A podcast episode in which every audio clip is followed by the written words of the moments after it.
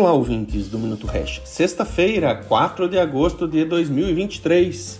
E com a estreia do homem de confiança do governo na diretoria do Banco Central, Gabriel Galípolo, o Brasil deu largada para o início da queda da taxa básica de juros.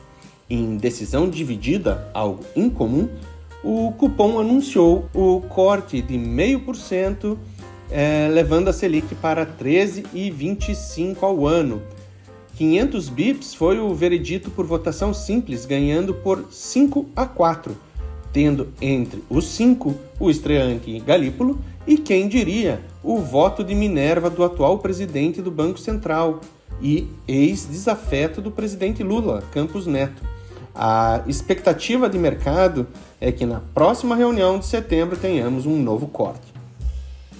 Bombam nas redes sociais e na imprensa o que fazer agora com seus investimentos, agora que temos uma tendência clara de queda nos juros reais do ponto de vista técnico e fantasioso do ponto de vista real?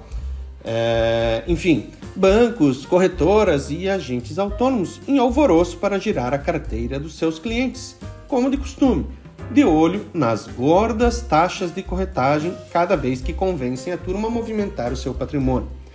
Trazendo para o nosso mundinho aqui impacto da queda de juros no Brasil para o Hash 5 e Bitcoin é, em ordem de grandeza, zero. Apenas mais um reforço por mostrar como a banda toca para que todo e qualquer brasileiro tenha um punhado de Bitcoin Hash 5.